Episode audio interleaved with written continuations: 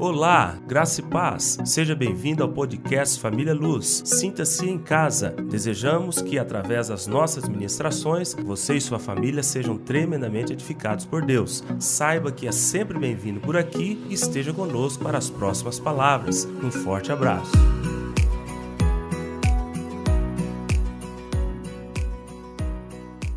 Abra sua Bíblia em Romanos capítulo 8, versículo 29, por favor.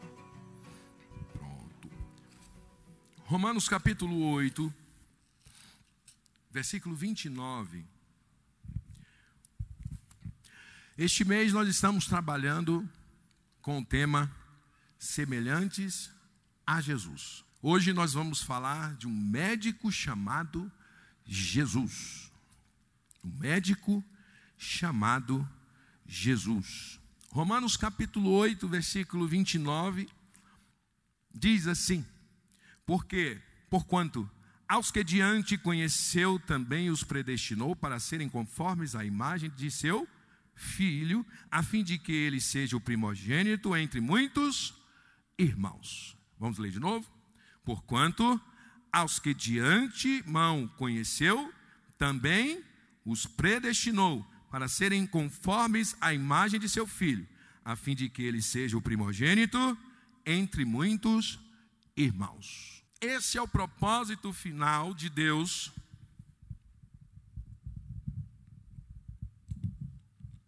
Este é o propósito final de Deus no tratamento para conosco. Sermos feitos conformes à imagem de Jesus. Quer saber como é essa imagem? Quer saber que forma e que molde é esse? Conheça a caminhada de Jesus desde o nascimento até a sua crucificação. Jesus, o homem dos homens. O Senhor não nos chama para sermos conforme a sua divindade. Porque se fosse, eu ia sentar na cadeira e ia esperar a hora dele me transformar.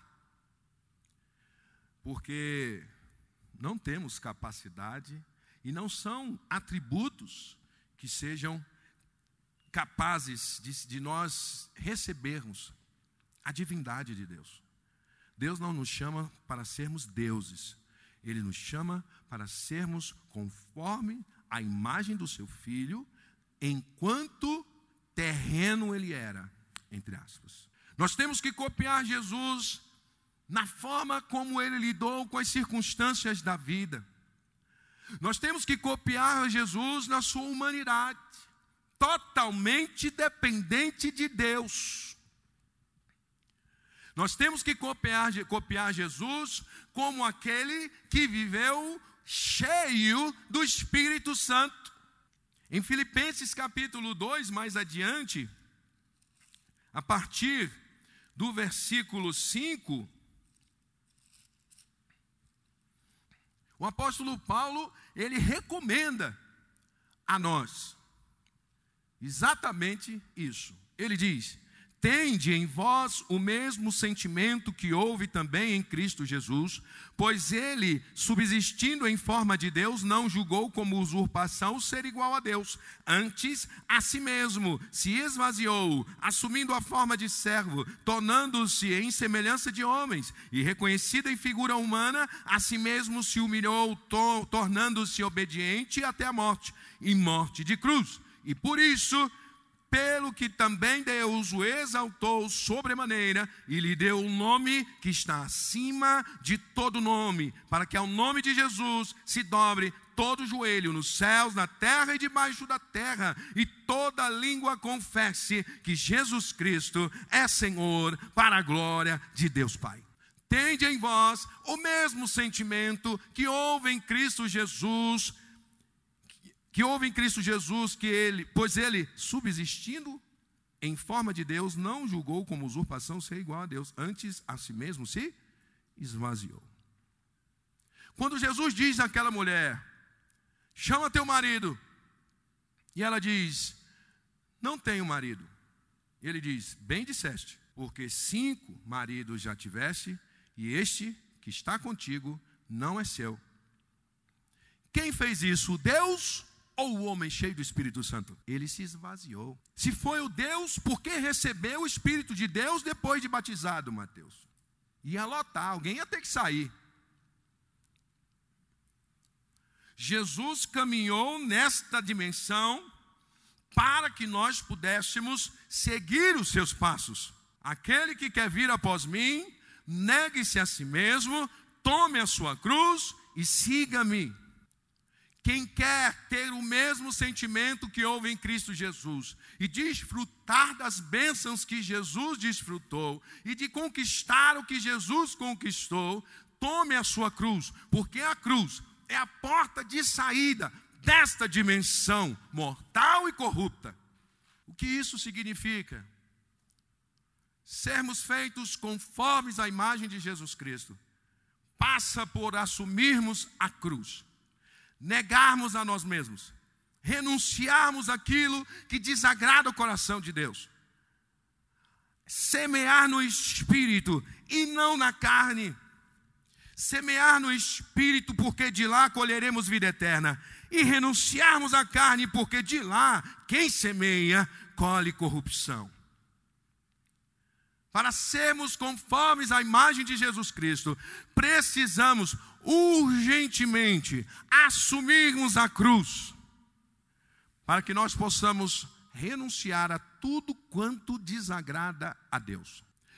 Todas as circunstâncias serão criadas para que essa cruz seja assumida.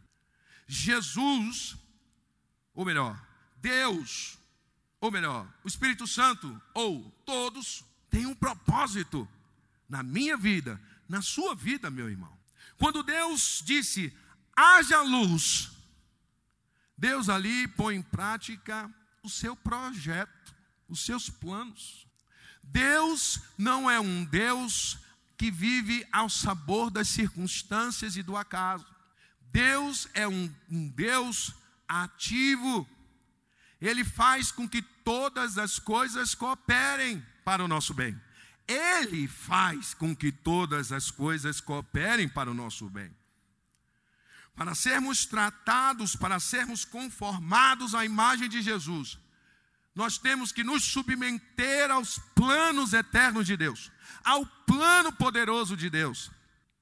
Deus tem um projeto e Jó reconhece isso. Bem sei que nenhum dos teus planos podem ser frustrados. Falei do que não conhecia, coisas que eu falei, e hoje eu me arrependo no pó e na cinza, por não ter compreendido que a roda da vida a roda da história, o moinho da história, está nas mãos do Todo-Poderoso.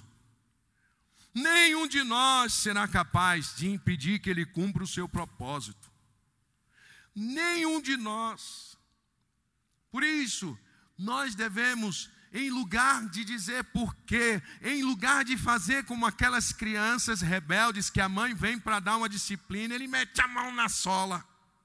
Sola é cinto, viu? Não, sola é o chinelo. É o chinelo, né? É. Vou te meter uma sola. Aí era a vaiana, né?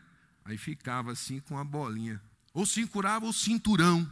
Lá em casa era cinturão. Tum! Como quem tem autoridade contra os seus pais. Quem assim age, vai sofrer demais. E por muito tempo. E disciplina e tratamento é para quem está em casa, não é para o forasteiro, não é para o estranho, é para os filhos. Em João 12 diz o quê? Mas a todos quantos o receberam, deu-lhes o poder de serem feitos filhos de Deus, a saber, aqueles que creem no seu nome. Nós somos filhos de Deus e, como tais, o Senhor vai nos tratar. Nós carregamos impurezas, fazer uma ilustração do porquê Deus tem que nos tratar. Nós já entendemos que Ele tem um projeto e nada vai frustrá-lo.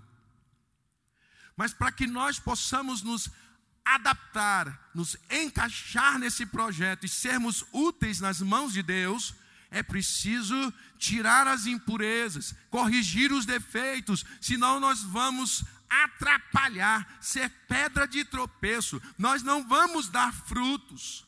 E porque Deus tem um projeto e nós somos peças fundamentais para que esse projeto se cumpra, Ele vai nos tratar. Não é um desejo de Deus nos tratar, é uma necessidade para que o seu plano se cumpra cada vez mais. Ele tem que nos moldar para que tudo coopere. Deus tem que ir nos lugares mais escondidos da nossa vida, do nosso coração, para trazer para fora, como uma espada de dois gumes. Sabe o que acontecia quando alguém recebia um golpe de uma espada de dois gumes? A espada de dois gumes, ela corta de um lado e do outro e ela tinha um gancho na ponta. Essa arma era usada para lutas corpo a corpo e era aquela que dava a facada no bucho. Só que quando ela saía, ela trazia todas as entranhas, porque o gancho ia lá e buscava tudo. As vísceras vinham para fora. A palavra de Deus cumpre esse papel. O tratamento de Deus em nossas vidas cumpre esse papel de trazer para fora tudo que não presta, tudo que precisa ser renunciado, tudo que precisa ser denunciado aos nossos próprios olhos. Às vezes nós não conseguimos discernir o quão maus nós somos. O próprio Jesus diz aos seus discípulos: Vós que sois maus, sabem dar boas dádivas aos vossos filhos quanto mais o vosso Pai que está no céu. Nós temos maldade a ser tratada, temos impurezas a serem tiradas e a escória lançada fora. Mas nós precisamos, em lugar de pôr a mão no cinto, em lugar de tomar, de segurar a mão do Deus Todo-Poderoso e tomar a, a, o cinturão e a sola das suas mãos, nós devemos virar os lombos e deixar nos quebrantar, nos humilhar debaixo da poderosa mão de Deus, diz o apóstolo Pedro. Existem dois tipos de filhos dentro da casa de Deus. Existem as crianças e existem os filhos maduros. Quem estudou no UFC foi uma das primeiras coisas que a gente aprendeu, né? Que existe o teknon, em grego, que significa criança, bebê, filho natural, filho em geral, recém-nascido, é filho. João 1,12 fala de filhos. Mas em Romanos capítulo, deixa eu abrir aqui. Romanos capítulo 8, versículo 14, ele não usa a mesma palavra para definir aqueles que são guiados pelo Espírito Santo. Ele diz: Pois todos os que são guiados pelo Espírito de Deus são filhos maduros de Deus. Ruios é a palavra grega. O Senhor quer nos fazer amadurecer para sabermos discernir o guiar do Espírito Santo. É para isso que ele tem que nos tirar todo embaraço, todo obstáculo, tudo que impede que o homem, que a mulher seguir nesta geração, nesta dimensão. O nosso Deus é tão generoso que não só pagou a conta que era nossa, não só nos tirou do caminho da perdição, como nos deu um GPS para que nós pudéssemos andar no caminho da justiça. Ele não nos deixou sós, ele enviou o Consolador, o Espírito da Verdade, aquele que nos ensinaria e nos lembraria de tudo quanto ele tinha ensinado. Nós não estamos sendo andando a esmo. Nós temos um espírito, podemos não nos estar sendo úteis, não estar ouvindo o que ele diz, mas ele está aí, presente na sua vida e tentando te guiar pelo caminho da verdade, da justiça e da vida. O amadurecimento é para que nos permita ouvir a voz do Espírito. Gálatas capítulo 5, versículos 16 e 17, o apóstolo diz: sobre a batalha da carne contra o espírito. Vou voltar aqui que eu estou em Filipenses. Gálatas 5,16: Digo, porém, andai no espírito e jamais satisfareis a concupiscência da carne, porque a carne milita contra o espírito e o espírito contra a carne, porque são opostos entre si, para que não façais o que porventura seja do vosso querer. Eu, você, todos nós desejamos, do fundo do nosso coração, fazer a vontade de Deus. Não há dúvida quanto a isso. Todos nós que fomos regenerados, temos o desejo de fazer a vontade de Deus, temos o desejo de agradar a Deus, mas há uma outra lei que habita nos nossos membros, que nos conduz no sentido diametralmente oposto à vontade de Deus. Ele habita na nossa carne, para que nós não ouçamos a voz do Espírito, para que não façamos aquilo que porventura seja do nosso, do, do nosso, da nossa vontade. O Espírito de Deus está conectado com o espírito humano. Quanto mais eu me afasto do espírito, eu me volto para a carne. Mas quanto mais eu alimento o espírito, quanto mais eu leio a Bíblia, quanto mais eu oro, quanto mais eu sirvo, quanto mais eu congrego, quanto mais eu comungo, quanto mais eu reflito, quanto mais eu me consagro, mais eu me afasto da carne e mais eu estou perto do espírito, ao ponto de colar os meus ouvidos espirituais no Espírito Santo e ouvir toda a direção que vem de Deus e determinar a minha vontade, dando o passo de fé que agrada o coração de Deus. Mas quanto mais eu negligencio o congregar, o cultuar, o adorar, o orar, o, o, o, me consagrar, a leitura bíblica, a reflexão nas Escrituras, a busca de Deus, mais eu me afasto da fonte da verdade e me exponho aos instintos mais danosos da carne. Quanto mais eu semeio na carne, mais exposto aos instintos, vivo como animal. Me bateu, eu dou de volta, pago o mal com o mal. Mas quando eu tenho meus ouvidos coladinhos no espírito, para ouvir as direções que vêm do trono, eu tenho uma maior chance de acertar e de determinar a minha vontade, de fazer e agradar a vontade de Deus. Quem me der numa face, darei a outra. Quem me fizer andar uma milha, andarei duas. Eu entrarei no meu quarto secreto, no recinto, e vou orar em secreto. Nem mesmo o meu eu será capaz de me atrapalhar. Eu estarei completamente desnudado diante do Deus Todo-Poderoso. O quarto secreto não é um lugar, o quarto secreto é uma condição espiritual, aonde nem mesmo o meu ego é capaz de me atrapalhar. Há quem possa estar orando para o seu próprio eu, porque Jesus diz: olha, aquele que está nas esquinas, o faz, ora nas esquinas para receber a recompensa. Eis que já receberam a recompensa, mas vós que vai orar, entra no teu quarto e fechada a porta, orar em secreto, e o Deus que te vê em secreto te recompensará. Mas mesmo sozinhos, nós somos capazes de tão é, é, imaturos que às vezes nós somos, somos capazes de, de, de orarmos com, olhando para o nosso próprio eu. É, somos capazes de sair de um ambiente de oração elogiando a nós mesmos, mas nossa, como eu disse algumas palavras profundas nessa oração. Teve uma vez, faz 10 anos, fiz 63 dias de jejum só almoçando. Deus fez coisas tremendas na minha casa. E eu jejuei por outra coisa. E Deus arrumou tudo em volta. E depois veio a benção. Fui dar testemunho. Tinha que fazer mais 63 dias de jejum. Porque eu bati no peito, Mateus. Pastor Zé Mateus, assim, ó. Eu aguento. Fiz 63 dias de jejum e Deus operou. Esse é aquele que no quarto secreto ora para si mesmo.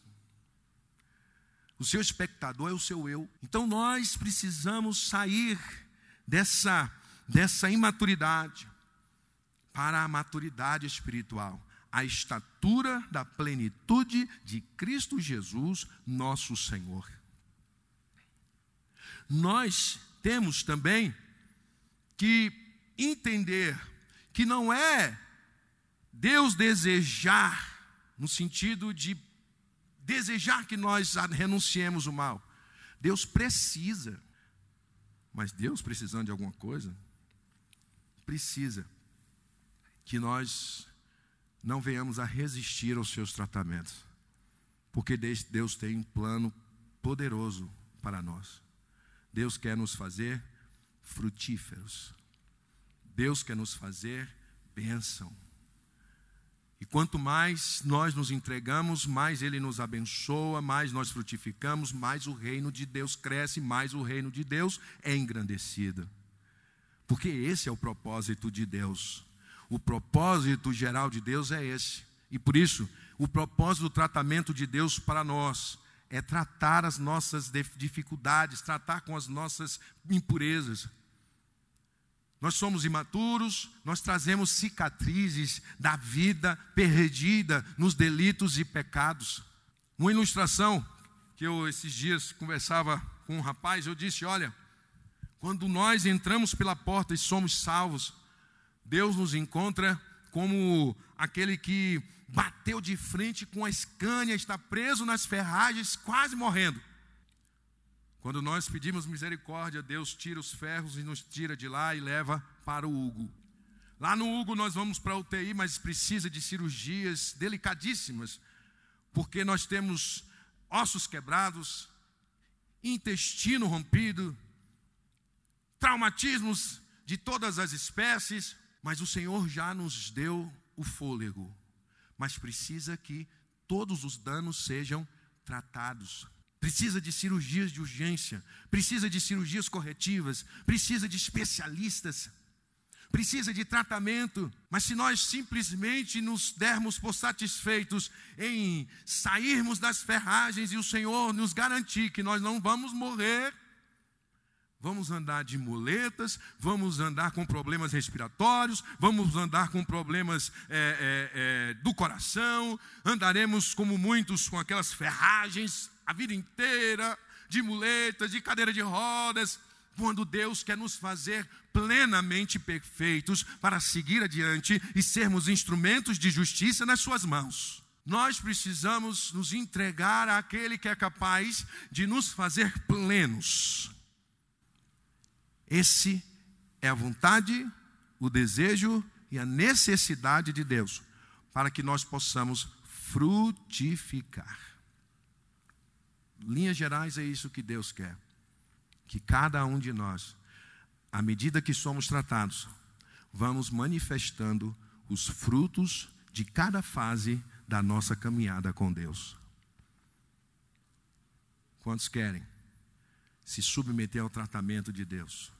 Não pense que você já é bom o suficiente. Você lembra quando Jesus se encontra com aquele jovem rico, que ele diz: Bom mestre, o que fazer para herdar a vida eterna? O que que Jesus, Deus, Todo-Poderoso, o Senhor, o Filho de Deus, respondeu esse jovem? Bom, bom só há um, que é Deus. Estranho, né? Porque é exatamente esta imagem que nós devemos nos adaptar à imagem desse Jesus.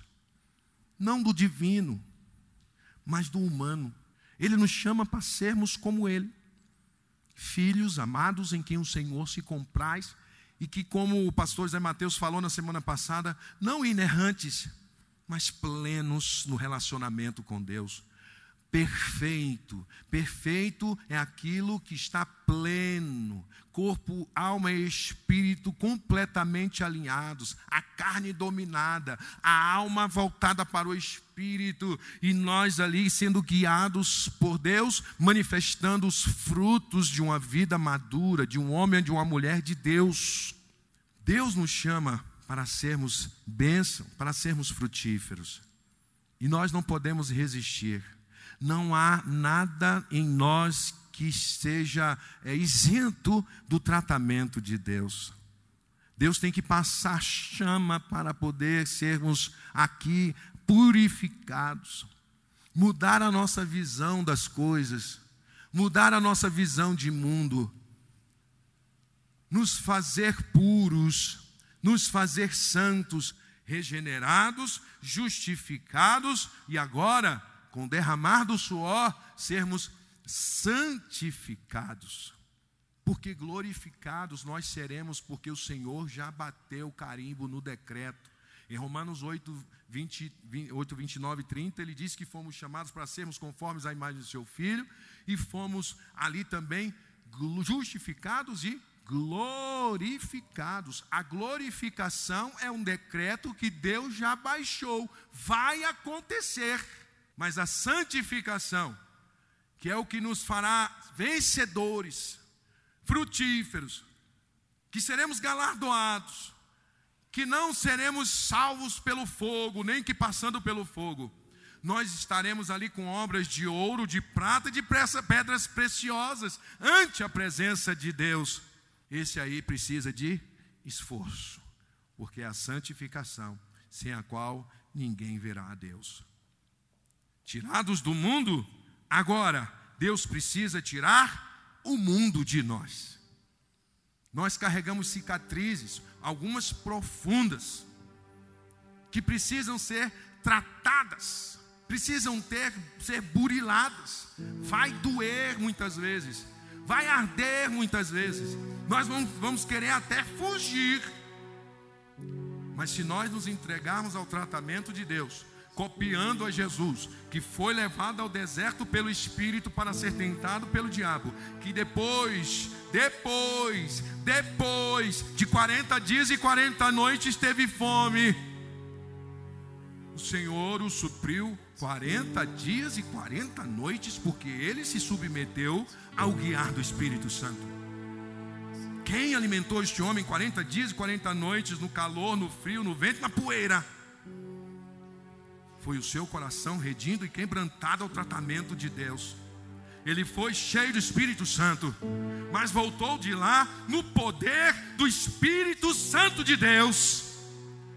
É isso que o Senhor quer para nós, que nos entreguemos e nos deixemos encher do Espírito Santo, para que nós, ao final de cada etapa desse processo, nós possamos nos levantar no poder do Espírito Santo. E aí, curas, libertações, salvação, conversões, transformações serão realizadas em todos os lugares que colocarmos os nossos pés, porque tratados, porque curados, porque amadurecidos e no poder do Espírito Santo, não apenas cheios, mas no poder, fluindo, transbordando, ministrando. A palavra que sair da nossa boca sairá cheia de poder, será cheia da unção, será cheia da revelação de Deus encontrará no coração do perdido, entrará e transformará aquela alma, e ela será trazida para Deus, para a glória do nome do Senhor Jesus.